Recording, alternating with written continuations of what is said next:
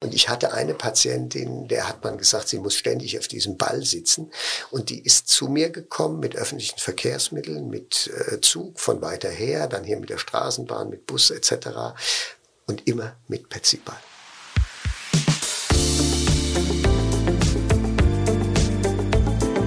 Talk mit K. Mit Sarah Brasak. Hallo liebe Kölnerinnen und Kölner. Hallo natürlich auch an alle anderen, die nicht in Köln leben, aber von außerhalb zuhören. Die Kölnerinnen und Kölner begrüße ich immer nur besonders herzlich, weil es im Podcast Talk mit K natürlich um Menschen aus Köln geht. Ich unterhalte mich mit interessanten Menschen aus dieser Stadt. Das ist das Prinzip dieses Podcasts. Bevor es weitergeht, noch ein Hinweis in eigener Sache. Dieser Podcast wird für Sie kostenlos vom Kölner Stadtanzeiger bereitgestellt. Wir freuen uns, wenn Sie unseren investigativen Lokaljournalismus unterstützen, indem Sie unser digitales Abo KSTA Plus ausprobieren. Die ersten vier Wochen kosten Sie nur 99 Cent. Alle Infos und Angebote finden Sie unter ksta.de slash pluspodcast. Heute zu Gast im Podcast ist Professor Dr. Peer Eisel. Der arbeitet an der Uniklinik Köln. Genauer gesagt, und Vorsicht, jetzt wird's lang, ist er Direktor an der Klinik und Poliklinik für Orthopädie, Unfallchirurgie und plastisch-ästhetische Chirurgie. Und jetzt bin ich froh, dass ich das unfallfrei aussprechen konnte.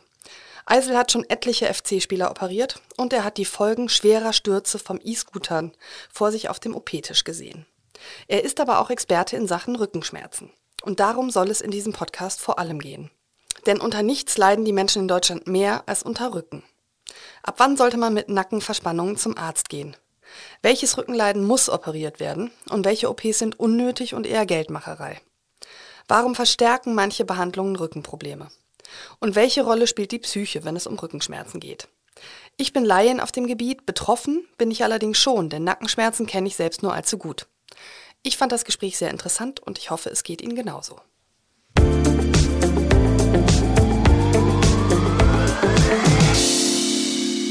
Herzlich willkommen zu Talk mit K, Herr Eisel. Vielen Dank, Frau Prassack. Vielen Dank für die Einladung. Ich freue mich, dass wir uns hier im Podcaststudio der Redaktion gegenüber sitzen. Wobei Sitzen ist gar nicht so gut für den Rücken, oder? Jein, ähm, Sitzen ist eigentlich unsere Alltagshaltung und damit müssen wir klarkommen. Ich halte nichts von so Paradigmen, dass man nicht sitzen oder zu viel sitzt und nur steht. Das stimmt nicht. Auch Sitzen kann okay sein, wenn man sich unterschiedlich sitzt, setzt und sich ein bisschen bewegt, dann geht das auch. Wir sind schon mitten im Thema, denn ich habe Sie ja deshalb eingeladen, weil Sie Experte sind für ein Leiden, das knapp zwei Drittel aller Deutschen beschäftigt. Deutschland hat Rücken. Und Sie sind der Orthopäde dazu hier im Studio. Mhm. Ähm, ich habe natürlich im Vorfeld unseres Gesprächs im Internet äh, geguckt, unzählige Studien zum Thema Rücken gefunden. Ich zitiere jetzt einfach mal beispielhalber äh, die Ergebnisse der sogenannten Krankheitslast-Studie Burden aus dem Jahr 2020. Und in dieser Studie haben tatsächlich 61 Prozent der Deutschen Angegebenen in den vergangenen zwölf Monaten mindestens einmal Rückenschmerzen gehabt äh, zu haben und 46 Prozent in dem Zeitraum litten unter Nackenschmerzen. Jetzt sind diese Zahlen von 2020, habe ich eben schon gesagt. Ich würde mal einfach davon ausgehen als Laien, dass sich diese Zahlen durch Corona-Krise, Homeoffice, wo man natürlich auf nicht ergonomischen Stühlen sitzt etc. möglicherweise sogar noch verschlechtert haben? Das ist auch unsere Beobachtung. Also Corona war ein regelrechter Push. Es gibt mehr und mehr Patienten mit Rückenschmerzen und die, die das empfinden, die vielleicht auch mehr Zeit haben, mehr darauf fokussiert sind, sich selbst zu beobachten und natürlich dann ihren Rücken zu spüren. Rückenschmerzen hat eigentlich jeder irgendwann mal. Es ist fast wie Kopfschmerzen. Rückenschmerzen gehören zum Leben, zum normalen Leben. Und das ist auch mit ein Grund, weshalb dieses Problem so schwierig ist. Kommen wir später vielleicht auch noch dazu. Mhm. Was mir aufgefallen ist, Frauen sind laut dieser Studie mit 66 Prozent deutlich häufiger betroffen.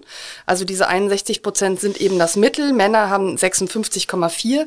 Diese Geschlechterdifferenz fällt jetzt erstmal auf. Welche Erklärung haben Sie dafür? Gibt es keine feste Erklärung und man muss auch ein bisschen aufpassen, das ist auch altersabhängig. Unterschiedliche Altersstufen ist das eine Geschlecht mehr dominant, das andere.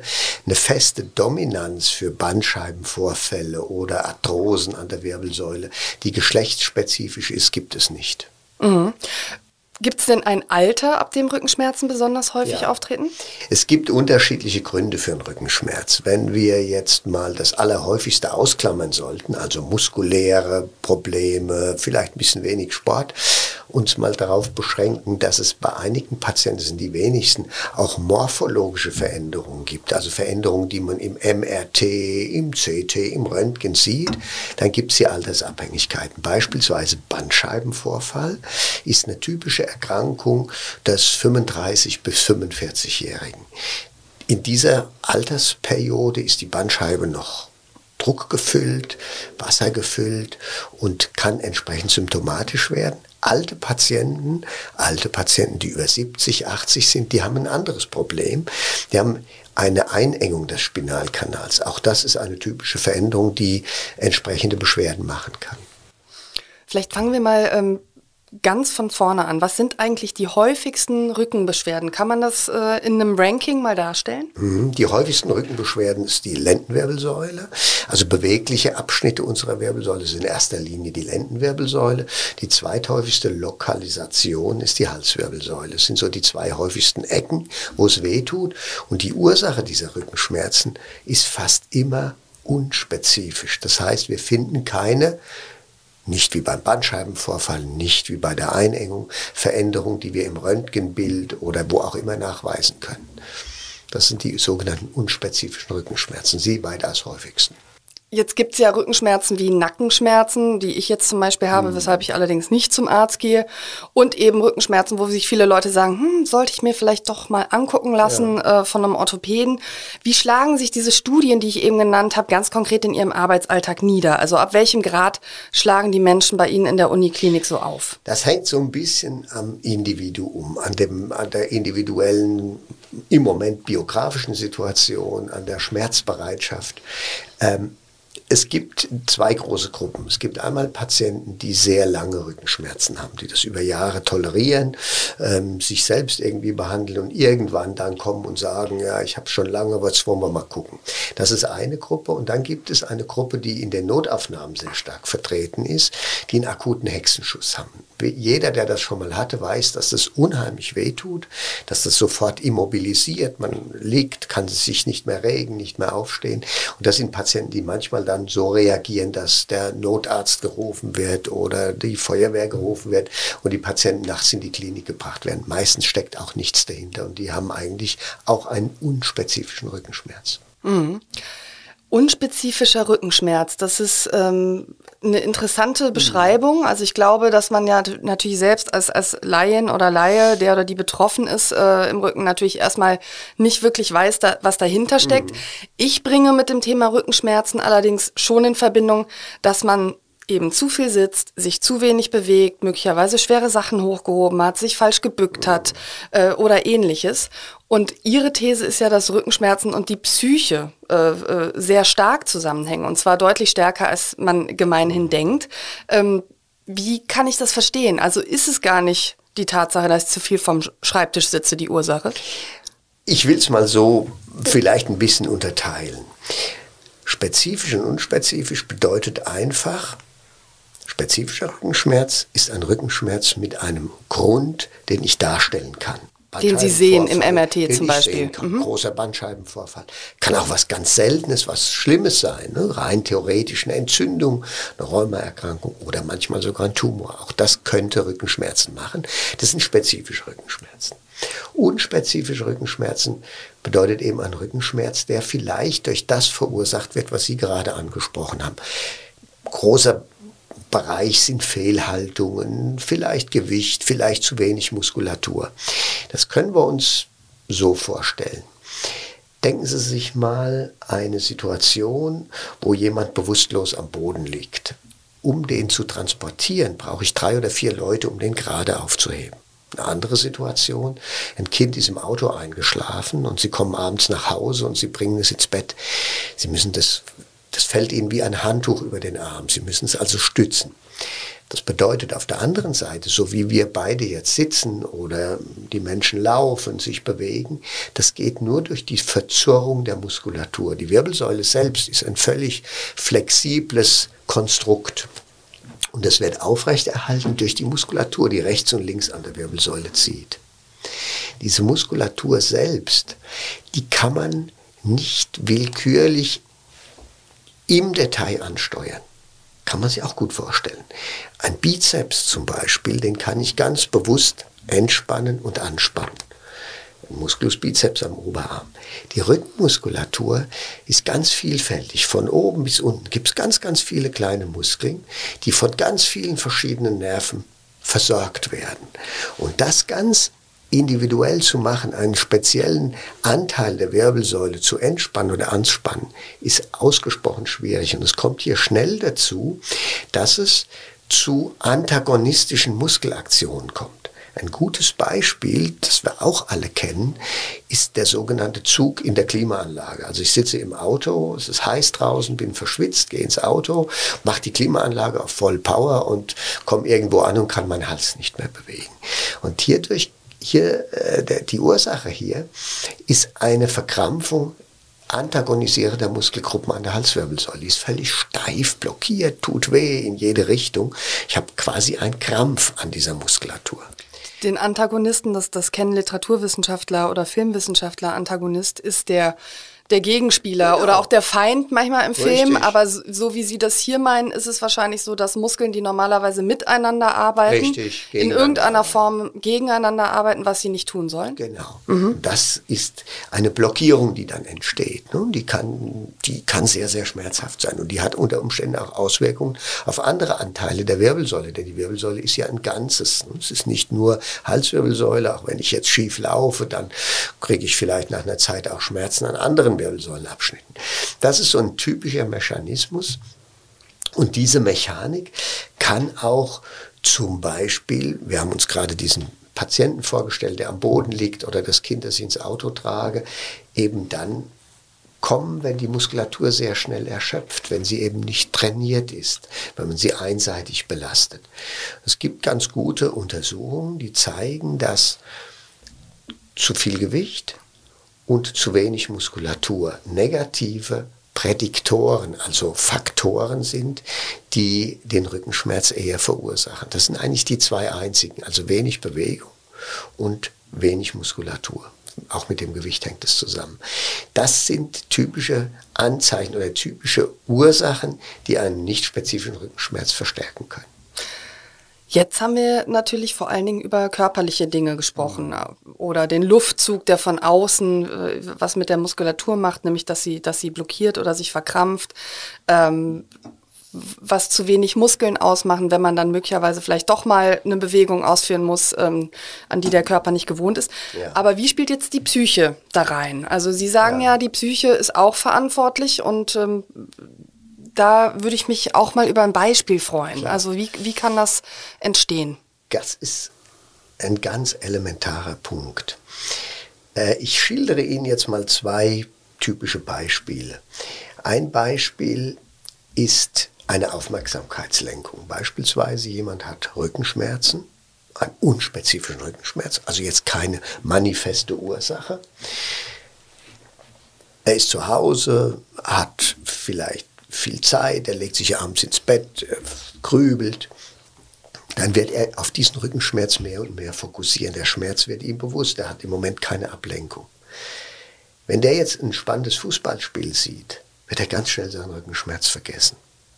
Das ist ein Beispiel, das indem ich mich fokussiere, also an etwas mehr denke, weil ich nicht abgelenkt werde, ich diesen Schmerz mehr wahrnehme. Das kennen wir alle von uns selbst. Zahnarzt, Zahnschmerzen, das ist ein ähnliches Motiv. Jetzt gibt es aber bei dem Rückenschmerz noch etwas ganz anderes, was fatal ist. Ähm, und das ist eigentlich die Hauptursache für die Anfälligkeit des Rückenschmerzen chronifizieren. Sie haben vorhin die Häufigkeit von Rückenschmerzen genannt. Wenn man andere Statistiken sieht, dann weiß man, dass Rückenschmerzen mit die häufigste Ursache für Arztbesuche sind, die häufigste Ursache für Berentungen, die häufigste Ursache für Krankschreibungen. Warum chronifizieren die so? Also warum werden die so schnell dauernd? Das hat zwei Gründe. Ad 1, Rückenschmerzen sind normal. Jeder hat sie irgendwann mal. Art 2, in bildgebenden Verfahren findet man immer irgendetwas, was sich im Lauf des Lebens verändert. Bei uns beiden könnte ich jetzt ein Röntgenbild, ein MRT, ein CT machen, obwohl wir im Moment überhaupt keine Rückenschmerzen haben. Und ich würde irgendetwas auf diesem Bild finden, was ich als pathologisch, als krankhaft bezeichnen würde. Und jetzt kommt unser Gesundheitssystem zum Tragen. Ähm, jemand, der jetzt Rückenschmerzen hat und vielleicht die eine längere Zeit hat, jetzt geht er irgendwann zum Arzt. Der Arzt hat auch wenig Zeit, im Gegensatz vielleicht zu unserem Patienten. Und er wird als allererstes versuchen, eine Kausalität, eine Ursache für diesen Rückenschmerz zu finden. So wie wir das jetzt auch tun in unserem Gespräch. Bedeutet in diesem Fall, das geht am schnellsten, er wird sagen, gehen Sie mal zum Radiologen, lassen Sie sich mal röntgen oder gehen Sie mal zum Orthopäden oder was auch immer. Jedenfalls wird relativ schnell ein bildgebendes Verfahren gemacht. Ein Röntgenbild, vielleicht auch ganz und gar ein MRT. Und man wird in diesem MRT mit Sicherheit irgendetwas finden nach dem Röntgenbild. Auch das geht schnell. Eine solche Unterhaltung geht schnell. Ne? Die heißt dann, ah ja, da sehen wir ja, die Bandscheibe ist verändert. Oder äh, die, der Knochen ist irgendwie schief. Was auch immer. Und bei einigen Patienten kommt es jetzt zu einer Stigmatisierung die werden jetzt plötzlich krank, weil sie eine Diagnose haben. Und jetzt kommt etwas weiteres zum Tragen in unserem Gesundheitssystem. Jetzt wird dieser Rückenschmerz auch schnell belohnt, denn er wird mit angenehm verbunden. Er tut weh. Was machen wir? Was macht der Arzt? Der hat auch wieder wenig Zeit. Der wird dem Patienten jetzt vielleicht ein Schmerzmittel verordnen, aber er wird ihm Krankengymnastik verordnen. Physiotherapie. Physiotherapie bedeutet Zuwendung. Das heißt, der Patient geht jetzt einmal, zweimal die Woche zu einem sehr netten, sehr guten Krankengymnasten, der sich sehr intensiv eine Dreiviertelstunde auch körperlich mit diesem Patienten beschäftigt. Eine weitere typische Reaktionsweise ist Massagen, ist lokale Wärme, Fangopackungen. Und was noch dazu kommt, wir belohnen es durch Krankmeldung, durch Schonung. Das heißt, du arbeitest zu viel. Rückenschmerz wird immer mit irgendetwas erklärt, was sozial akzeptiert ist und zu viel gemacht wird. Also du arbeitest zu viel, du hast zu schwer gehoben, du musst dich schonen oder ganz und gar gibt es eine Krankmeldung. Nur auch im familiären Umfeld wird das Ganze zu einer Schonung führen. Und bei einigen wenigen Menschen, die vielleicht in einer Lebensperiode sind, wo sie sonst weniger Zuwendung bekommen, vielleicht die Ehe nicht mehr ganz so gut funktioniert, Freundschaften nicht mehr da sind, sie mehr und mehr isoliert sind, die bekommen jetzt Unterstützung und Zuwendung. Und das ist ein psychologisches Phänomen, was natürlich das Symptom, die Ursache dieser Zuwendung, in diesem Fall den Rückenschmerz, fantastisch unterstützt. Das ist mit eine Ursache für die Chronifizierung. Das ist jetzt erstmal, wenn man das hört, klingt das ja erstmal nach einer, ich sag mal, kleinen Abrechnung an die Kollegen, die wenig Zeit haben und eben diese Dinge empfehlen. Vor allen Dingen aber klingt es danach, dass da einfach Dinge empfohlen werden, die gar nicht unbedingt dazu beitragen, dass diese Rückenschmerzen gelindert werden. Äh, erstens möchte ich sagen, dass ich auch Teil dieses Systems bin, dass es mir auch häufig so geht, dass ich keine Zeit habe. Ähm, auf der anderen Seite haben Sie da schon recht. Es gibt gute Untersuchungen in anderen Gesundheitssystemen, beispielsweise in skandinavischen Ländern, wo die viel mehr reglementiert sind, wo man bei einem unspezifischen Rückenschmerz zum Beispiel die Patienten informiert über die Harmlosigkeit. Rückenschmerzen haben eine gute Prognose, gehen in der Regel immer wieder weg. Dass Bewegung gut ist beim Rückenschmerz, keine Schonung und dass sie eben harmlos sind. Und man hat untersucht, einmal Patienten, die man darauf hingewiesen hat. Bewegt sich viel, nimm ab und zu ein Schmerzmittel, nimm es vielleicht jetzt am Anfang hochdosiert, reduziere es, geh aber arbeiten, beweg dich, mach nichts. Und auf der anderen Seite hat man das verglichen mit Patienten, die so behandelt werden wie in unserem System, also Krankmeldung, Krankengymnastik, Massagen, Schonung etc. Und dreimal dürfen sie raten, wo Rückenschmerzen länger persistieren, nämlich logischerweise in unserem System. Hm, das heißt, es gibt Studien, die das wirklich Richtig. herausgefunden Absolut. haben, mhm. dass das den Menschen am Ende gar nicht hilft, ja. aber natürlich die Krankenkassen viel kostet. Unser Thema war jetzt, warum, was hat Rückenschmerz mit Psyche zu tun, warum chronifiziert es? Das war ein Beispiel. Auf der anderen Seite will ich Ihnen ein anderes Beispiel nennen. Ein Patient, wie ich es finde, der vielleicht sinnvoller behandelt wird, der auch einen länger bedauernden Rückenschmerz hat, den man jetzt untersucht, den man sehr ernst nimmt, der natürlich besorgt ist, weil der Rückenschmerz die Lebensqualität deutlich beeinträchtigen kann. Der wird jetzt diagnostiziert. Ich röntge ihn, ich mache ein MRT und ich erkläre ihm den Rückenschmerz dadurch. Ich werde ihm nicht sagen, deine Wirbelsäule ist eine Katastrophe oder weiß der Teufel was, sondern hier, wir haben hier eine Ursache, meinetwegen eine bestimmte Mehrbelastung einer Wirbelsäulenregion. Damit musst du leben. Das ist nichts Schlimmes. Das wird auf Dauer nicht schlechter werden, das wird in der Regel besser werden, so ist es bei Rückenschmerzen. Und jetzt müssen wir für dich Coping-Strategien entwickeln, wie du damit umgehst. Und jetzt würde ich mit ihm suchen, was ist denn ein Auslöser? Ist das zum Beispiel die geringe Muskulatur? Ist das vielleicht das etwas hohe Gewicht, der falsche Sport? Dann würde ich mit ihn dahingehend beraten und ihn vielleicht auch zu einem Krankengymnasten schicken, mit dem ich gut zusammenarbeite, der ihm genau erklärt, wie er sich verhalten soll, wie er sich halten soll, welche Muskelgruppen er gezielt trainieren soll, welchen Sport er machen soll. Ich werde ihm aber nicht auf Dauer in einer Drei-Minuten-Aktion eine Krankengymnastik verordnen, die er vielleicht an zwei Jahre hat und immer wieder jammert, dass er zu wenig Krankengymnastik verordnet bekommt. Würden Sie sagen, dass bei den unspezifischen äh, Rückenschmerzen es eigentlich fast immer darauf hinausläuft, dass man eben sagen muss, gesund leben, viel bewegen, Rückenmuskulatur stärken und dass damit sozusagen 80 Prozent der Fälle möglicherweise auch behoben wären? Also ganz bestimmt ist ein wichtiger Faktor, aber auch ein ganz wichtiger Faktor ist die, dem Patienten die Harmlosigkeit des Leidens zu erklären. Wenn man Kopfschmerzen hat, hat man keinen Hirntumor. Oder die aller, aller, allerwenigsten haben das. Und bei Rückenschmerzen ist es ähnlich.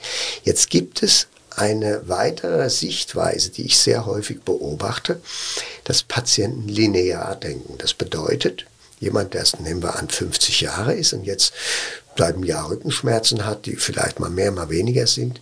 Viele dieser Patienten, unser Patient jetzt, den wir vor Augen haben, hat die Idee, oh, jetzt geht's los, in fünf Jahren kann ich kaum noch laufen, in 20 Jahren sitze ich im Rollstuhl. Das ist Blödsinn. Rückenschmerzen haben, möchte ich nochmal betonen, eine gute Prognose. Warum? Weil die Wirbelsäule, wir haben vorhin drüber gesprochen, dass bei dem Kind die ganz weich ist. Wenn man älter wird, versteift die Wirbelsäule. Und das ist gut so. Sie merken selbst, wenn Sie im Auto bei älteren Menschen sich nicht mehr so umdrehen können, mehr den Rückspiegel benutzen als früher. Und das ist etwas Gutes. Die Wirbelsäule versteift zunehmend. Und das ist bei den meisten Patienten asymptomatisch. Und deshalb ist dieser unspezifische Rückenschmerz, muskuläre Rückenschmerz bei älteren Patienten viel geringer ausgeprägt. Also das heißt, das muss ich auch dem Patienten sagen, dass es eine normale Reaktion ist und dass es eine gute Prognose hat. Welche Rolle spielt denn Stress beim Thema Rückenschmerzen? Auch das ist ja eine psychische Komponente. Erhebliche Rolle. Ad 1 wenn Sie sich dieses Beispiel von vorhin nochmal überlegen mit diesem Rückzug, den ich durch Rückenschmerzen bekommen kann, ne? Schonung, Krankmeldung, nicht zur Arbeit gehen, all das kann natürlich auch eine Vermeidungsreaktion sein bei Psyche. Ähm, auf der anderen Seite ist es so, dass bestimmte Lebenssituationen einen erheblichen Einfluss haben diese Zuwendung, die sie bekommen, hatte ich Ihnen vorhin so ein bisschen erwähnt, das spielt eine ganz, ganz wichtige Rolle. Und wenn ich in eine solche Phase komme, habe ich eine wesentlich höhere Chronifizierungstendenz. Ab wann kann man von chronifizierten Rückenschmerzen sprechen? Also wie oft muss dieses Rückenleiden auftreten, damit man das so benennen kann? Es gibt keine feste Definition. Wir sprechen eigentlich von einem dauernden Rückenschmerz, wenn er über drei Monate besteht und unspezifisch ist. Wenn die länger als drei Monate krankgeschrieben sind aufgrund eines nicht spezifischen Rückenschmerzes, ist die Anzahl der Berendungen sehr, sehr hoch, der dauernden Arbeitsunfähigkeit. Die geht an die 50 Prozent. Mhm. Vielleicht noch kurz zu den unspezifischen Arten von Rückenschmerzen, bevor wir dann eben auch zu, zu ähm, Erkrankungen wie zum Beispiel dem Bandscheibenvorfall kommen, der ja wirklich dann auch manchmal zu Operationen führt. Ähm, es gibt ja Menschen, die haben einen verspannten Nacken. Also ich habe eine Kollegin schrieb, ich habe seit 25 Jahren einen verspannten Nacken. Ist das schon ein echtes Problem, mit dem man zum Arzt gehen sollte? Ja. Also ich möchte auch nochmal betonen, ich habe nicht von Einbildung gesprochen. Auch dieser verstärkte Rückenschmerz ist kein psychogener Rückenschmerz. Es ist eine, eine Wechselwirkung zwischen äußeren Umwelteinflüssen, zwischen inneren Einflüssen. Ähm, auf jeden Fall. Also ich würde oder möchte das Folgendes empfehlen. Wenn jemand mehr als sechs Wochen Rückenschmerzen hat oder Nackenschmerzen, dann sollte man das einmal diagnostizieren. In aller aller Regel ist es nichts Schlimmes, bedarf keinerlei Operation, sondern vielleicht einer Lebensumstellung eines Trainings, wie wir gerade besprochen haben. Aber es gibt ganz, ganz wenige Fälle, wo etwas dahinter steckt, was man gezielt beeinflussen kann, manchmal sogar mit einer Operation. Das ist sehr selten, aber das gibt es. Das können einmal die typisch degenerativen Veränderungen sein, wie ein Bandscheibenvorfall. Es kann aber in seltensten Fällen ganz, ganz selten, aber auch mal ein Tumor sein oder eine Entzündung an der Wirbelsäule. Ähm, wenn jemand wie die Kollegin, und das gibt es oft über viele Jahre, Nackenschmerzen hat, das ist total unangenehm, dann ist es auch sinnvoll, zu einem Arzt zu gehen und mit dem zu sprechen, was man hier machen kann. Vielleicht auch zum guten Physiotherapeuten. In so einer Situation zum Beispiel spielt Entspannung eine ganz wichtige Rolle. Das ist auch wieder die Psyche ohne dass man psychisch krank ist. Wir reden nicht über psychische Krankheiten.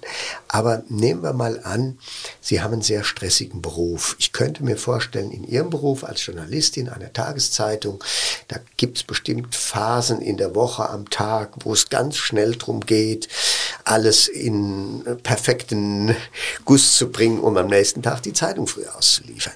In dieser Situation Sie haben Sie so viel Stresshormone, dass Sie an nichts denken, fokussiert als ihre Arbeit. An ihren Computer, mit dem sie arbeiten, tippen, organisieren, telefonieren, alles parallel. Wenn ihre Halswirbelsäule jetzt verspannt ist, dann wird die ihnen nach dieser Arbeit deutlich wehtun. Währenddessen werden sie es vergessen, aber danach, dann haben wir dieses Verspannungsphänomen, diese zwei Muskelgruppen, die sich äh, widersprechen. Und jetzt ist es häufig so, dass es heute beworben wird, ich sag mal, es gibt so ein Franchise-System, sagt ein starker mm, ein starker Rücken kennt keinen Schmerz. Das heißt, die Reaktion, der Tipp heißt dann, ja, du musst jetzt abends Sport machen. Du gehst nach Hause und dann musst du ganz wichtig Sport machen. Gehst vielleicht in ein Fitnessstudio, wo du ein ganz festes Programm dir noch vornimmst und das auch noch durchziehst. Dann kommt die Muskulatur null zur Ruhe. In dieser Situation wäre es vielleicht besser, sich zu entspannen. Das heißt, abends nach Hause zu gehen, nach diesem Wahnsinnsstress ein heißes Bad zu nehmen oder eine richtig schöne heiße Dusche, sich flach hinlegen, ein Kirschkernkissen, was vorher in der Mikrowelle war, in den Nacken legen, Kopf zurück und im Kopf einen Strandspaziergang machen oder autogenes Training machen. Und die Muskulatur wird sich super schnell wieder durchbluten, wird sich entspannen. Das wäre zum Beispiel ein Tipp, dem ich so jemand geben würde. Also das muss man ein bisschen sehen und dann in der Freizeit vielleicht auch mal überlegen, ob ein bestimmter Sport gut ist, alles okay. Aber Entspannung wird viel zu wenig gesehen. Ne? durch diese Muskelverkrampfung, die Muskulatur muss ja auch wieder zur Ruhe bringen. Und in, in Ihrem Beruf zum Beispiel wird das in diesen Stressperioden null gehen. Ne? Können Sie machen, was Sie wollen. Warum führt eigentlich Stress dazu, dass diese antagonistischen Muskeln äh, sozusagen so arbeiten, wie sie es dann tun? Also warum führt das zu Verspannung? Was passiert da im Körper? Stress bedeutet, äh, von der Evolution her, dass ich meinen Körper auf Angriff stelle, auf maximale Power, auf Reaktionsschnelligkeit. Und das bedeutet, Muskulatur wird gut durchblutet. Darm zum Beispiel, Magen, das ist jetzt nicht die Aufgabe in dieser Stresssituation. Und dieser Stresssituation kommt es eben zu einer maximalen Anspannung der Muskulatur. Und wenn wir jetzt dieses Wirbelsäulenphänomen haben, diesen vielen kleinen Muskeln, dann kann es eben zu diesen Verspannungen kommen. Kommen wir mal zu den schwerer wiegenden Rückenerkrankungen. Ich habe ein Interview mit Ihnen gelesen, da haben Sie gesagt, jede Woche werden Menschen mit Hexenschuss in unsere Notaufnahme eingeliefert. Sie haben es eben schon erwähnt. Was ist ein Hexenschuss genau? Hexenschuss heißt im medizinischen Fachjargon Lumboischialgie, kommt von Ischias, das ist ein wichtiger Nerv, der ins Bein geht. Das heißt ein Schmerz, der von der Wirbelsäule in das Bein ausstrahlt. Das ist ein Hexenschuss. Und wenn ein Schmerz ausstrahlt, der hier oben in der Lendenwirbelsäule generiert wird und ich verspüre den bis ins Bein runter, dann muss irgendwie der Nerv in Mitleidenschaft gezogen werden. Und das wäre zum Beispiel ein, ein Zeichen eines Bandscheibenvorfalls, der oben auf den Nerv drückt und ich spüre es bis unten ins Bein. Das bezeichnet man als Hexenschuss. Also ein Hexenschuss muss aber noch kein Bandscheibenvorfall Nein. sein. Kann aber zu einem führen oder kann Symptom kann ein, für einen sein. Genau, so ist es. Mhm. Kann ein Symptom für einen sein. Auch Hexenschuss ist nichts Schlimmes. Auch eine Vorwölbung, ein Bandscheibenvorfall ist in aller Regel nichts Schlimmes, was sich häufig auch wieder von selbst zurückbildet. Aber das wäre eine typische Erklärung für einen Hexenschuss. Ja. Jetzt gibt es ja auch die Bezeichnung Rückenblockade. Wie unterscheidet sich die vom Hexenschuss? Oder ist das identisch? Äh, nein, ähm, also Hexenschuss ist der fortgeleitete Schmerz und Blockade heißt, dass die Wirbelsäule in einem bestimmten Bereich verspannt wird und sich nicht mehr bewegt. Auch das ist von der Evolution her eine sinnvolle Reaktion. Nehmen wir mal an ein Tier, was in der Natur stürzt oder eine hohe Klippe runterfällt und sich ein Wirbelsäulenabschnitt gebrochen hat. Dann ist es sinnvoll, dass die Muskulatur um diesen Wirbelsäulenabschnitt sich so verkrampft, dass dieser Wirbelsäulenabschnitt ruhig gestellt wird. Das nennt man Blockade. Also dieser Abschnitt der Wirbelsäule ist blockiert. Das ist von der Natur toll gemacht. Das heißt, wenn ein Rücken blockiert ist, auch bei, ist es auch bei Menschen so, dass da irgendeine Art Verletzung an der Wirbelsäule ja, ist? Muss nicht sein. Das können diese antagonistischen Muskelgruppen sein. All diese Symptome, die wir jetzt besprochen haben, also in, eigentlich Schmerzen, sind in 99 Prozent harmlos. Ein Prozent ist was Schlimmes dahinter, müssen wir gucken. Aber neun oder 95 Prozent sind sie komplett harmlos. Ähm, aber wir müssen achtsam sein. Wie behandeln Sie einen Hexenschuss? Ein Hexenschuss, also ein ausstrahlender Schmerz, würde ich zunächst diagnostizieren. Wenn ich keine neurologischen Ausfallserscheinungen finde, die auch häufig mit einem Druck auf den Nerven vergesellschaftet sein können, sprich Lähmungserscheinungen oder Gefühlsstörungen, was auch sehr selten nur der Fall ist, dann würde man den konservativ behandeln. Zunächst mit einer Schmerzbehandlung. Also ich würde diesem Patienten Schmerzmittel geben als Tabletten, Spritzen, Ähnliches nützen eigentlich nichts. Sie nützen genauso viel wie Tabletten, haben nur ein höheres Risiko, nämlich der Infektion. Auch Infusionen sind in aller Regel nicht indiziert, also hochdosiert orale Schmerzmittel. Lokale Wärme ist gut und dann dem Patienten Geduld raten. Wie kann man einem Hexenschuss vorbeugen? Also gibt es da bestimmte Bewegungen, die tatsächlich auch zu einem Hexenschuss führen können? Das kann ich nicht pauschal sagen. Grundsätzlich nochmal das, was wir beide eingangs, was Sie empfunden haben, was wir auch belegen können, Bewegung ist gut, bestimmte Bewegungsmuster, wenig Stress oder zumindest wenn man Stress hat, sich zwischenzeitlich bewegen, wenn man viel sitzt, auch zwischenzeitlich mal aufstehen, sich zum Beispiel angewöhnen, im Stehen zu telefonieren, eine kleine Sache oder sich die Ordner ein bisschen weiter wegstellen, dass man eben diese Bewegung hat, den Sitz auch mal verstellen, den Computer, wenn es zu Nackenverspannungen führt, mal auf den Schuhkarton stellen, die Höhe variieren, die Höhe des Tisches immer ein bisschen variieren, um in Bewegung zu bleiben. Das wäre wäre für mich ein vorbeugendes Mittel, wenn man Schreibtischtäter ist. Wo wir schon bei Hexen sind, lassen Sie uns zu Schreckgespenstern kommen. Das ist ja für viele der Bandscheibenvorfall. Ja.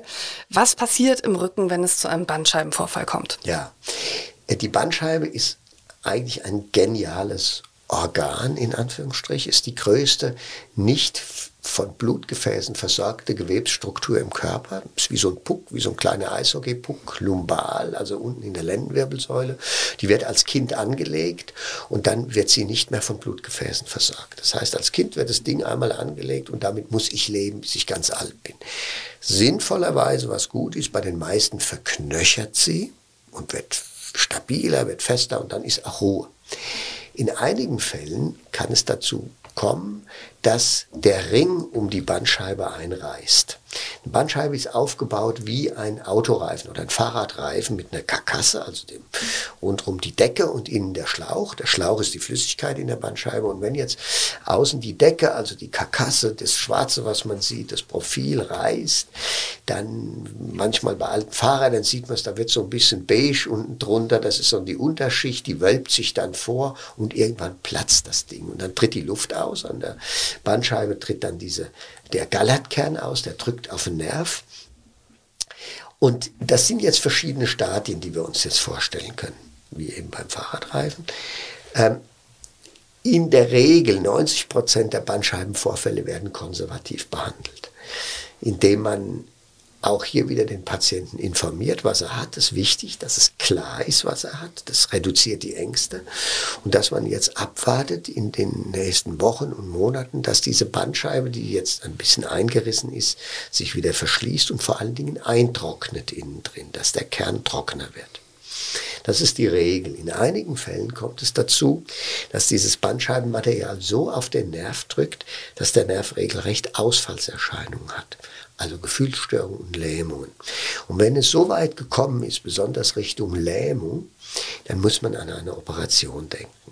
Die Bandscheibenoperation funktioniert auch gut, ist eine sehr segensreiche Operation, die mikrochirurgisch durchgeführt wird, dann nimmt man dieses bisschen, was auf den Nerv drückt, weg und der Nerv kann wieder normal arbeiten, der Schmerz verschwindet.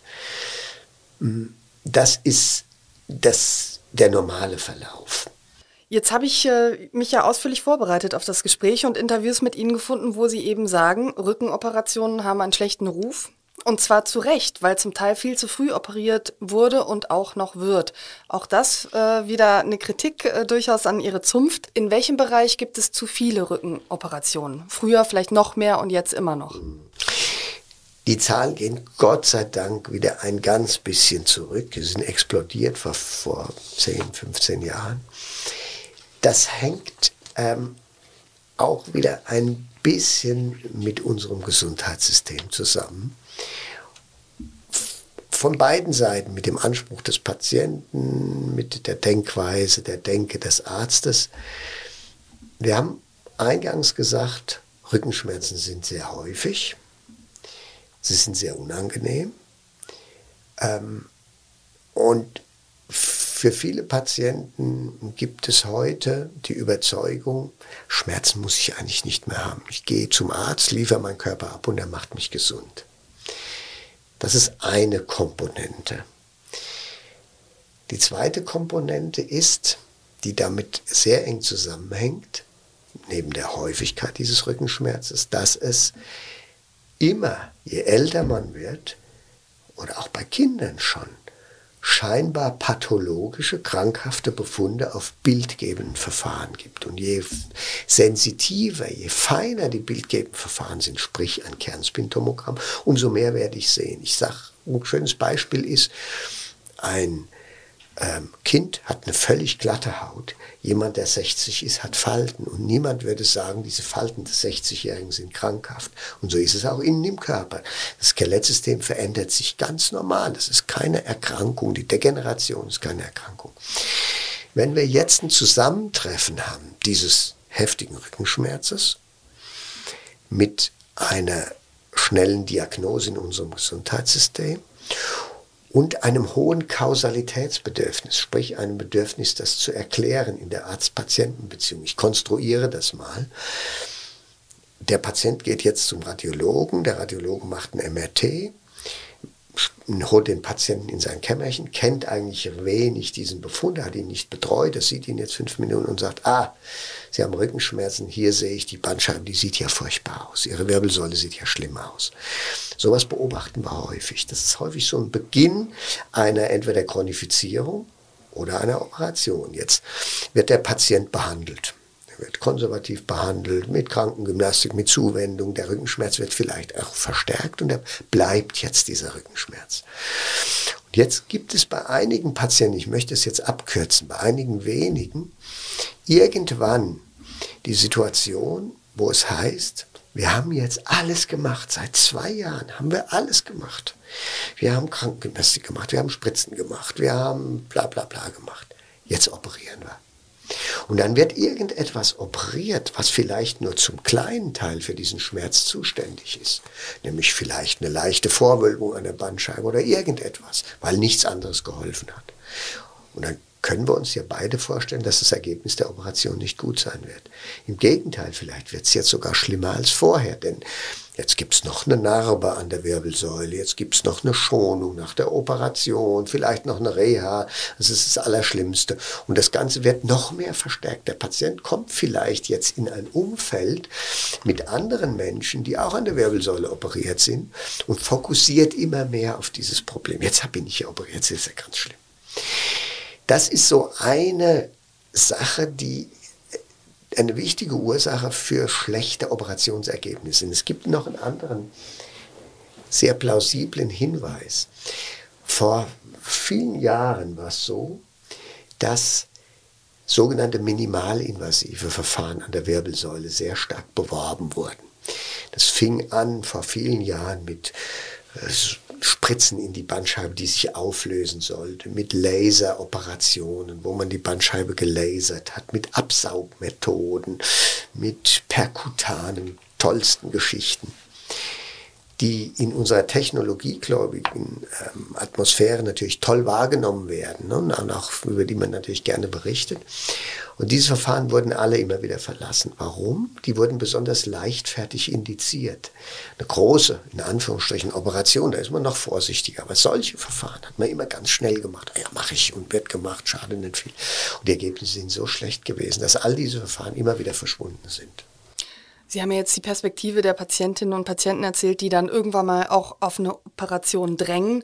Es gibt aber auf der anderen Seite natürlich aber auch Ärztinnen und Ärzte, die damit gutes Geld verdienen, diese natürlich. Operationen zu machen und natürlich. deswegen vielleicht auch Operationen ähm, verschreiben, die gar nicht unbedingt notwendig wären. Das Völlig ist die andere korrekt. Seite, oder? Die ist genau die ist exakt genau, mindestens genauso wichtig. Das ist das, was ich vorhin mit unserem Gesundheitssystem meinte, dass auch hier natürlich ein verständliches, naturgemäßes Interesse daran besteht, das zu machen.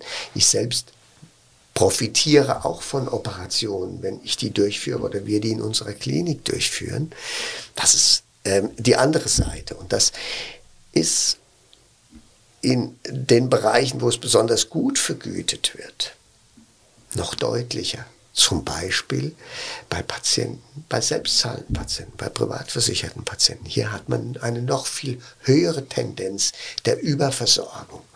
Und das ist etwas, was mindestens so eine wichtige Rolle spielt, wie dieser eine Aspekt des Patienten, der seinen Körper abliefern will, schnell wieder gesund werden will. Aber auf der anderen Seite natürlich eine Operation ist schnell indiziert, schnell gemacht und ist manchmal viel weniger Mühe, als mit dem Patienten sich lange auseinanderzusetzen.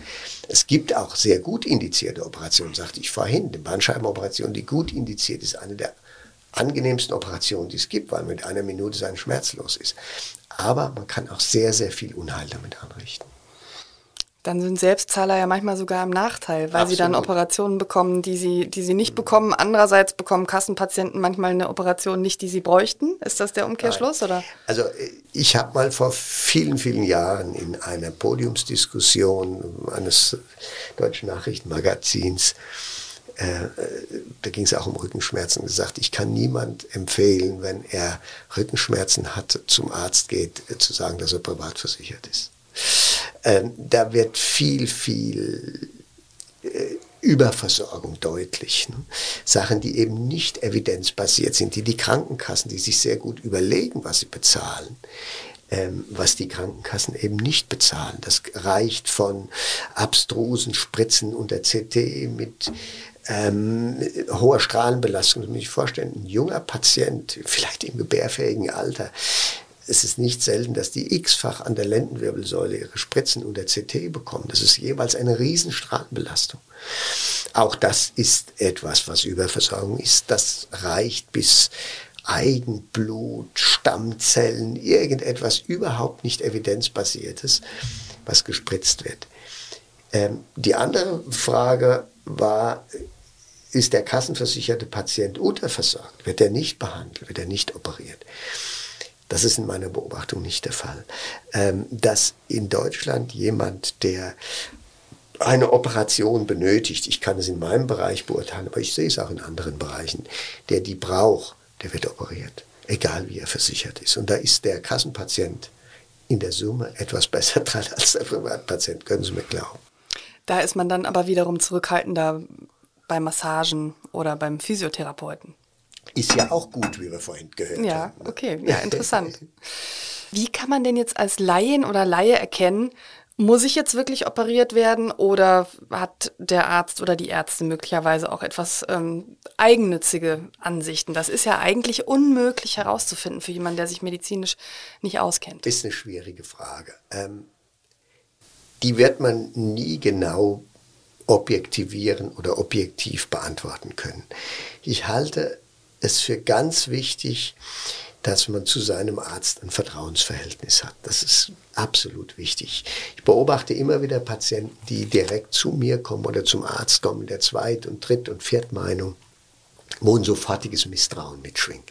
Das ist keine Grundlage für eine Arzt-Patienten-Beziehung. Ein guter Weg zu einem, wenn es um die Frage einer Operation geht. Das kann ja auch sein. Wir haben ja auch vorhin gesagt, es gibt gute Indikationen dafür, dann ist eigentlich der Hausarzt, der einen seit langem kennt, immer ein guter Ratgeber. Der weiß, wo er gute Erfahrungen hat. Da ist, bin ich nicht der erste Patient, den er irgendwo zur OP geschickt hat und beobachtet hat, was passiert. Das ist für mich immer eigentlich ein ganz guter Punkt. Ein vertrauensvoller Hausarzt, mit dem ich spreche und ich sage, was würdest du denn machen? Der vielleicht die Familie kennt und den man schon lange kennt. Ratgeber, die schlecht sind, sind das Internet. Denn das Internet ist nicht ähm, zensiert, Gott sei Dank nicht, aber im Internet kann jeder schreiben, was er will. Und wenn Sie heute OP und Rückenschmerz eingeben, dann werden Sie hunderte Homepages finden von Leuten, die sich anbieten, Ihnen zu helfen für möglicherweise viel Geld oder weil sie von ihrem Krankenhausträger unter großem Druck stehen, gute Zahlen abliefern zu müssen. Das ist ein ziemlich großes Problem. Also Internet halte ich für eher fragwürdig und schwierig. Sinnvoll ist, glaube ich, eine gute persönliche Beziehung, vielleicht auch eine Zweitmeinung nochmal dazu, aber eine gute persönliche Beziehung ist das Wichtigste und nicht direkt zum Arzt gehen mit dem Gefühl, der will was von mir, sondern Sie wollen was vom Arzt. Wobei das mit der Zweitmeinung gar nicht so leicht ist, denn versuchen Sie mal einen Termin bei einem Orthopäden zu bekommen hier in Köln, wo wir sicherlich nicht unterversorgt mm. sind. Meiner Beobachtung zufolge ist das zunehmend schwieriger wenn es um die konservative Behandlung geht. Wenn Sie jetzt beispielsweise von Ihrem Hausarzt eine Empfehlung haben, dass Sie am Knie eine Operation bräuchten, dann glaube ich, dass Sie bei operierenden Kliniken schon relativ schnell einen Termin schneller bekommen. Also nicht dieses monatelange Warten auf irgendeine Sprechstunde in, bei irgendeinem Niederlassungsorthopäden. Ich glaube das nicht. Rückenschmerzen sind ja eigentlich vornehmlich was, was bei Erwachsenen auftritt. Jetzt sind wir aber immer häufiger Dauer online und über Smartphones mit unserer Welt verbunden. Und das betrifft Erwachsene genauso wie zunehmend auch Kinder und Jugendliche. Das heißt, man verbringt also mehr oder weniger viel Zeit am Tag damit, ähm, runter zu gucken und zwar auf sein Smartphone. Welche Folgen hat das? Großes Problem. Äh, besonders bei Kindern und Jugendlichen, auch das kann man nicht genau quantifizieren.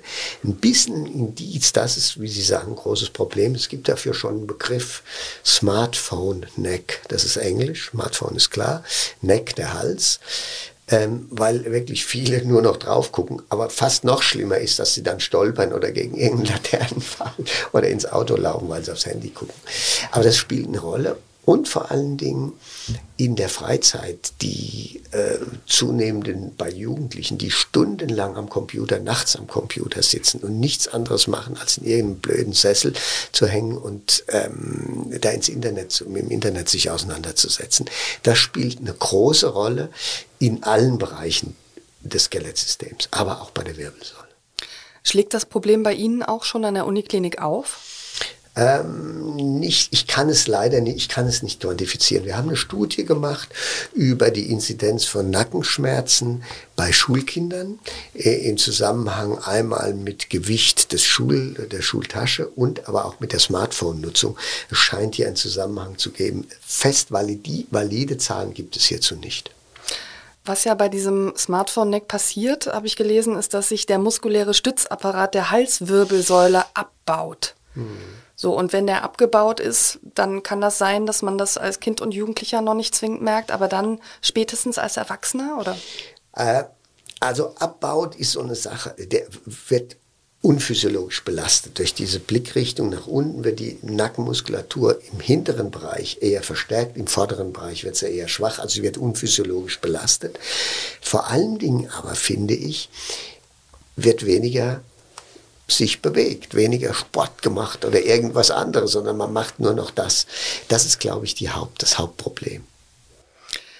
Lassen Sie uns mal zu präventiven oder vielleicht heilenden Maßnahmen auch für den Rücken kommen. Ich habe einige Fragen im Bekanntenkreis gesammelt. Mhm. Ich habe einfach mal gefragt, wer hat was mit Rücken, wer Schön, hat eine Frage ja. an Herrn Eisel und es war sehr erstaunlich, ähm, wie, wie viele Fragen da zusammengekommen sind. Ich beginne einfach mal äh, mit der Frage, ist Yoga wirklich so gut für den Rücken, wie es behauptet wird? Und wenn ja, warum? Yoga ist, wenn ich es gerne mache und wenn ich die entsprechende Voraussetzung in meinem, in meinem Skelettsystem habe, gut, weil es die Muskulatur stretcht, dehnt und weil es die Gelenke beweglich hält, weil man Haltungen annimmt, die man sonst im Alltag nicht immer annimmt. Manchmal wird es zum Problem, wenn jemand ähm, eben, äh, weil er älter ist, einsteift und meint, er muss sich jetzt bewegen wie ein 15-Jähriger. Das ist dann eher kontraproduktiv, dann gibt es Beschwerden. Okay, also auch da sollte man dann gucken, dass man beim Yoga nicht alle Richtig. Figuren mitmacht, die es gibt, ja. sondern äh, ja. auch da guckt, dass man altersgemäß äh, sanft macht. So ist es korrekt. Mhm. Welche Übungen können Sie empfehlen, die man täglich für vielleicht fünf bis zehn Minuten zu Hause machen kann? Das ist jetzt wahrscheinlich nicht genuin Ihr Job als Arzt, aber vielleicht haben Sie trotzdem ein paar Tipps. Also grundsätzlich super fürs Kreuz, für alle Abschnitte der Wirbelsäule ist Fahrradfahren. Das kann ich nur jedem empfehlen. Ist super gut. Am besten draußen. Home-Trainer, Standfahrrad und so weiter ist langweilig. Aber Fahrradfahren ist ideal. Trainiert die Koordination, auch das für die Wirbelsäule ganz wichtig. Und trainiert die Rückenmuskulatur, ohne sie zu stark zu belasten. Und es trainiert auch die Bauchmuskulatur. Die ist nämlich auch wichtig für den Rücken. Das würde ich jedem empfehlen. Was ich sonst noch empfehlen kann, wenn Sie Rückenprobleme haben, suchen Sie sich mal einen guten Krankengymnasten, machen Sie mit dem mal ein Programm, vielleicht sechsmal, lassen Sie sich das ruhig verordnen, das wird auch Ihre Kasse bezahlen. Und der Krankengymnast gibt Ihnen individuelle Tipps. Das wäre etwas, was ich auch sehr gut raten kann, dass man das dann entsprechend auch umsetzt, jeden Morgen, jeden Abend oder wann immer. Das Gegenteil von individuellen Tipps sind ja Videos mit Trainingseinheiten für die Rückenmuskulatur. Also das Internet ist voll davon, kann man sagen. Ähm, wie lassen sich da gute oder schlechte unterscheiden? Ja. Im Grunde ist es was Tolles. Und Sie haben es genau auf den Punkt gebracht. Wie unterscheide ich gut von schlecht? Äh, vorhin hatten wir es mit Yoga, äh, wenn ich 70 bin und steife Gelenke habe und dann meine, ich muss mich weiß Gott wie bewegen. Also wie kriege ich das hin? Das geht ganz gut. Was ich toll finde, eine tolle Entwicklung sind diese Schlingentrainer. Die haben Sie vielleicht schon mal gesehen, gehört. Auch da ist das Internet voll. Das sind letztendlich Schlaufen, die man an der Tür zum Beispiel befestigt, an irgendeinen Haken und dann mit dem eigenen Körpergewicht arbeitet, wie Rudern, wie Liegestützen und ähnliches. Und man kann die Kraft dosieren, indem man sich in unterschiedlicher Weise hinstellt. Das würde ich, das würde ich vielen Leuten empfehlen. Wenn das, weil man kann es zu Hause machen, man kann sich das in seinen individuellen Tagesablauf einbauen, muss nicht in irgendein teures Fitnessstudio. Und man kann da wenig falsch machen. Man kann relativ wenig falsch machen. Dazu möchte ich eins sagen. Machen Sie, bauen Sie es langsam auf und machen Sie das, was Ihnen keine Beschwerden macht. Noch etwas besser wäre, auch wieder der Tipp mit dem Krankengymnasten, sich von dem der sich mit Ihnen auseinandersetzt, wenn Sie Rückenpatient sind, Ihnen ein paar Tipps gibt, mach das, mach das, mach jenes und das vielleicht einmal im Jahr ein Update macht. Das wird Ihnen Ihr Arzt verschreiben und das ist gut, äh, sehr gut. Eine Frage, die gleich mehrfach kam, was halten Sie von Liebscher Bracht? Die sind ja sehr erfolgreich im Netz, aber auch umstritten, weil sie eigentlich keine Belege für ihre Theorie haben. Im Moment äh, relativ en vogue, diese Methode. Ich habe bisher keine negativen Auswirkungen gesehen. Ich würde sie empfehlen. Vor allen Dingen dann, wenn man es ähm, vielleicht auch nur am Anfang angeleitet macht und es nicht zu teuer ist. Gibt es bestimmte Sportarten, die für den Rücken sogar schädlich sind? Es ist individuell verschieden. Ich, was super gut ist, hatte ich Ihnen vorhin gesagt, ist Fahrradfahren. Alles andere muss man individuell sehen. Ich, Beispiel. Jemand, der älter ist, sehr gerne Tennis spielt. Ich mache von, der hat aber Rückenschmerzen. Ich mache ein Röntgenbild seiner Wirbelsäule und sehe bestimmte Abnutzung, die bei Drehbewegungen forciert wird. Dann muss ich mit dem gemeinsam abwägen, in der Summe seines Körpers wie gut ist das Tennisspiel für ihn? Macht er wirklich was an der Wirbelsäule kaputt? Oder ist es auf der anderen Seite für sein Herz-Kreislauf-System toll, dass er was wirklich auch macht.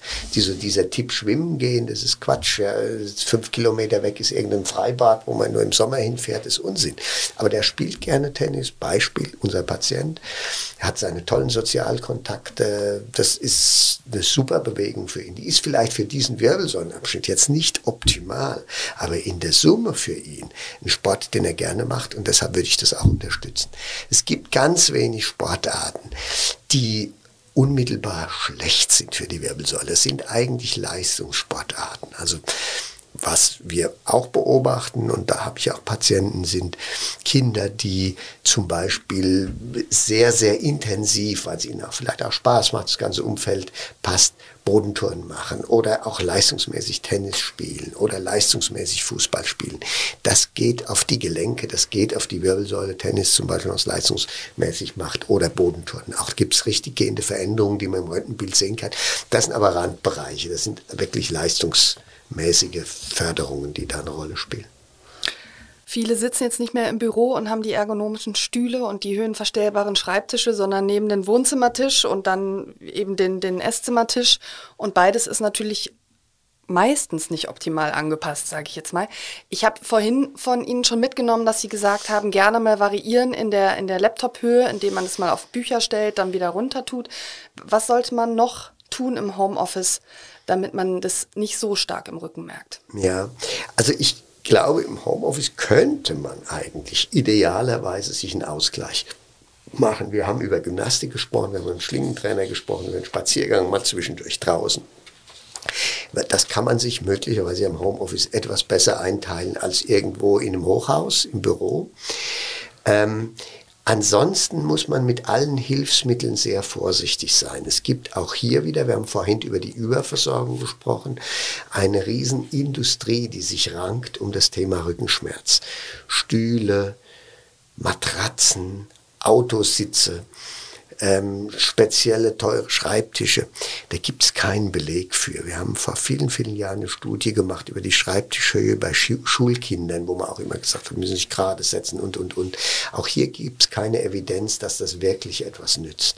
Was natürlich Mist wäre, aber ich glaube, das wird jeder spüren nach einiger Zeit, wenn sich in die weiche Couch setzt und auf dem Couchtisch vier Stunden mit dem PC arbeitet. Das wäre, wäre schlecht. Bälle sind ja auch äh, lange Zeit on vogue gewesen und vielleicht immer noch, ich bin da gar nicht so im Thema, weil ich so einen Ball nicht habe, aber Bälle, auf denen man sitzt, statt eben auf einem Stuhl zu sitzen. Was sagen Sie dazu? Äh, die Idee dahinter ist, dass man seine Muskulatur ständig anstrengt. Kurzzeitig kann man das machen, aber das wird zu einer Überlastung ihrer Muskulatur führen. Wenn Sie nur auf so einem Ball balancieren müssen, dann kriegen Sie irgendwann Rückenschmerzen.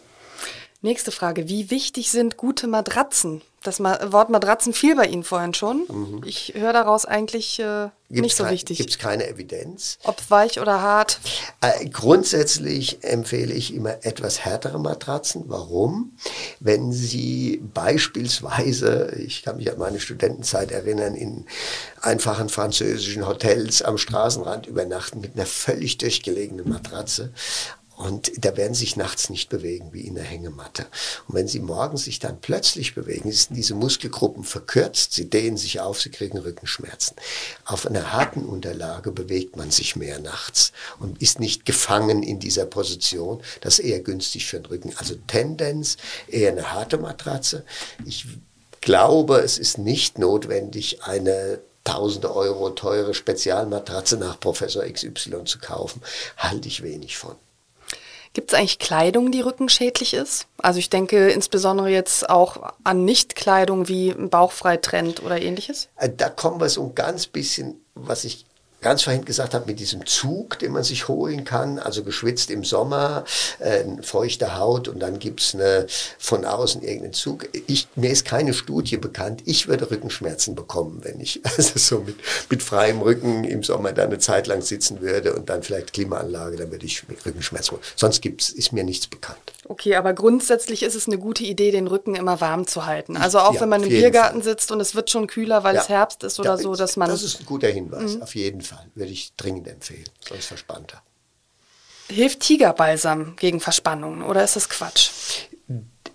Die, all das, was man von außen auf die Wirbelsäule, auf die Muskulatur bringt, hat den Sinn, dass sie vermehrt durchblutet wird. Es wird sich niemand kalt duschen, wenn er einen Rückenschmerz hat, weil das verkrampft. Das war dieses Biergartenbeispiel, das ist klasse.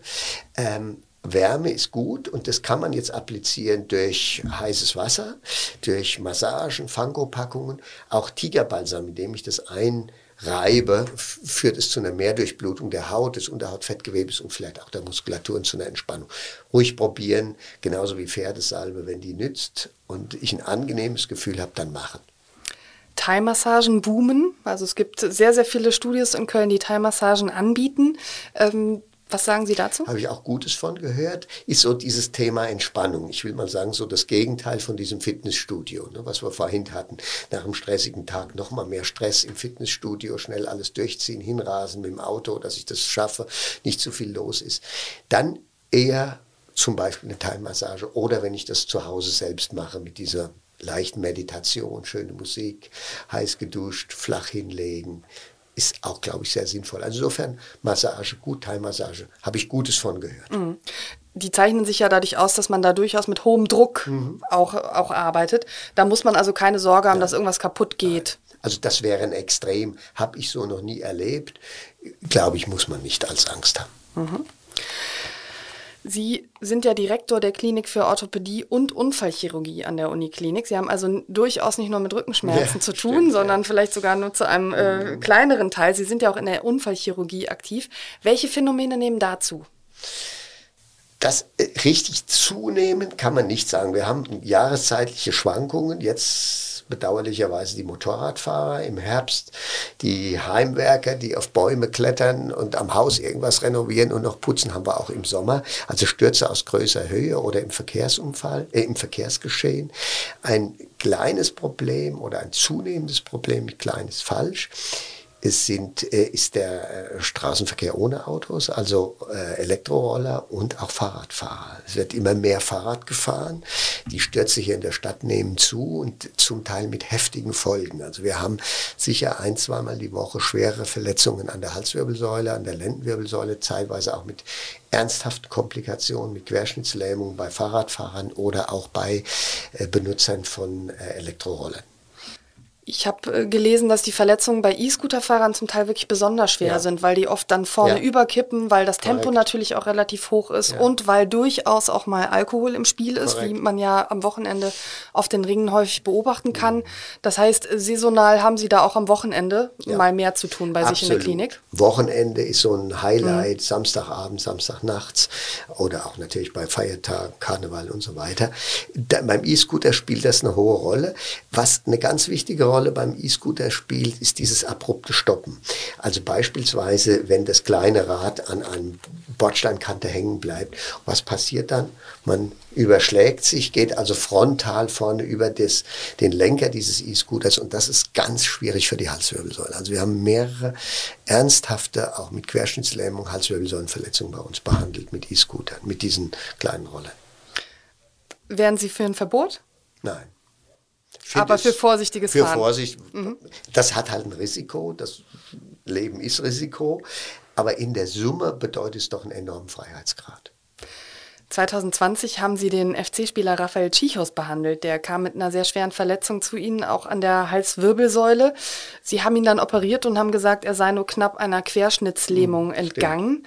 Ähm, zur Erinnerung, der war damals schwer mit dem Hertha Mittelfeldspieler Marco mm. Gusic zusammengestoßen. Was war das so für ein Gefühl, wenn halb Köln drauf schaut, wie diese Behandlung läuft, dann diesen Patienten ja. zu operieren? Ach, äh, habe ich eigentlich in der Sekunde überhaupt nicht dran gedacht. Sehr sympathischer Spieler oder sehr sympathischer Patient, so muss man das sagen. Wir haben öfters auch Leistungssportler aus allen Regionen, die, ähm, weil ich auch persönlich einen Wirbelsäulenschwerpunkt habe, die da kommen. Ähm, das Besondere an diesen Patienten ist, dass sie eine sehr hohe Motivation haben, ganz schnell wieder fit zu werden. Und das macht sie eigentlich zu angenehmen Patienten, die man eher bremsen muss. Also die man nicht motivieren muss, jetzt stehe auf, jetzt mach das, sondern die sind so gut versorgt und so hoch motiviert, sind total angenehme Patienten. Sie haben ja eben schon gesagt, das Bodenturnen äh, kann durchaus zu Problemen führen in der, äh, in der Rückenmuskulatur vor allem. Welche Verletzungen sind so im Spitzensportlerbereich dann typisch, mit denen Sie zu tun haben? Ähm, Im Beispielsweise Fußball haben wir, habe ich mehrere Patienten gehabt mit Frakturen, auch im Bereich der Halswirbelsäule. Äh, einen sehr bekannten Jockey äh, haben wir hier behandelt. Ähm, Im Boxsport entsprechende Patienten behandelt, im Ausdauersport weniger, im Rennsport auch. Auch hier vom Nürburgring haben wir, habe ich Patienten selbst bekommen und entsprechend behandelt. Und etliche Köpfe der FC-Mannschaft haben Sie dann auch schon auf dem Tisch gehabt? Ja. Ja. Gibt es welche, wo Sie, wo Sie nach einem Autogramm fragen? Ähm, also besonders meine Jungs.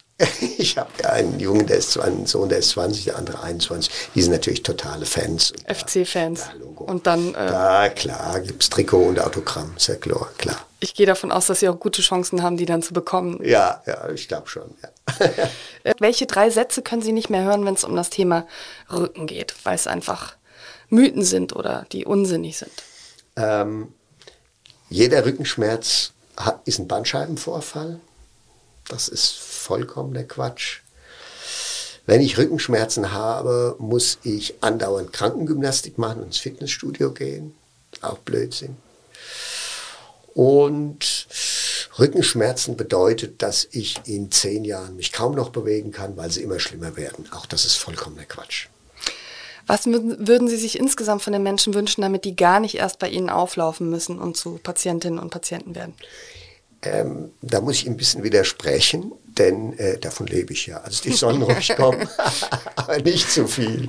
Ich glaube, die sollen den Podcast hören und sich ein bisschen bewusster mit ihrem Rücken beschäftigen und die Logik verstehen, die dahinter steckt. An so einem Muskel, den man dauernd braucht. Die Wirbelsäule muss dauernd stabilisiert werden, sonst bricht sie zusammen, wie wir das vorhin besprochen haben. Dieses Bewusstsein wäre schon ganz wichtig. Und nicht mehr jeden Mist angucken, nicht mehr jedes Internetpflänzchen äh, hinterherrennen, das Reklame macht für irgendein Allheilmittel. Es gibt bei Rückenschmerzen keinen Knopf, auf den man drücken kann und alles ist weg. Das gibt es nicht. Da gibt, sind viele auf der Suche nach, nach dem Wunderheilmittel, dass der Rückenschmerz mit einem Punkt, ohne dass ich was dafür tun muss, komplett weg ist. Das gibt es nicht. Jetzt klagen ja die Rettungssanitäter zum Beispiel darüber, dass die Menschen teilweise mit dem Schnupfen anrufen und sagen, ich brauche den Rettungswagen und ich muss am besten auf die Intensivstation.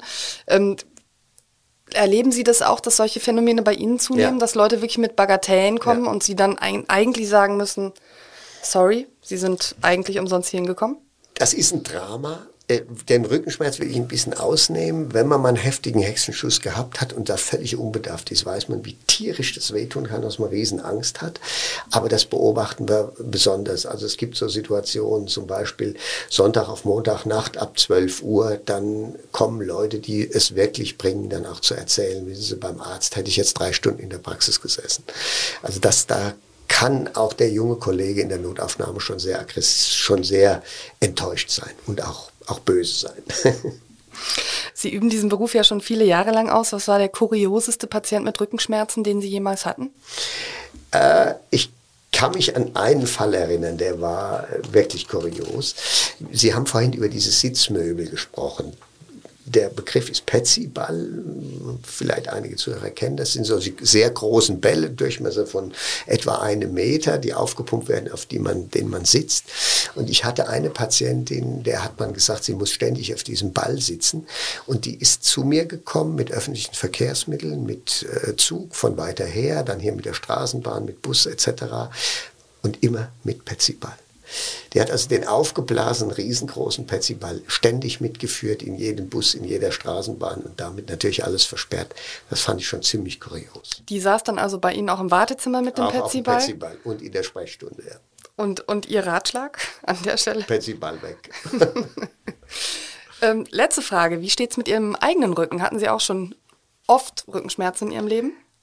Also ich hatte auch schon nicht selten Rückenschmerzen. Äh, ich weiß relativ gut einzuordnen und äh, ich bemühe mich, ich hatte Ihnen vorhin diesen Schlingentrainer erklärt, äh, damit so ein bisschen Vorbeuge zu haben. Ich glaube, ich habe ein ziemlich niedriges Gewicht und damit komme ich eigentlich ganz gut klar. Vielen Dank für das Gespräch. Vielen Dank, Frau Passack.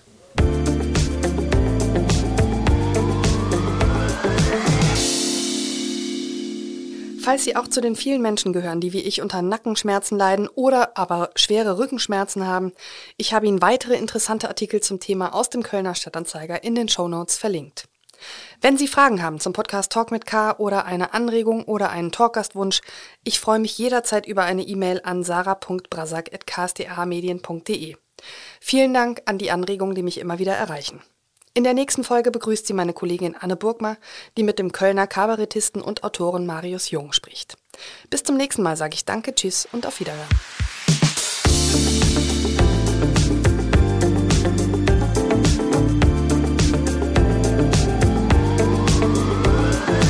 Talk mit K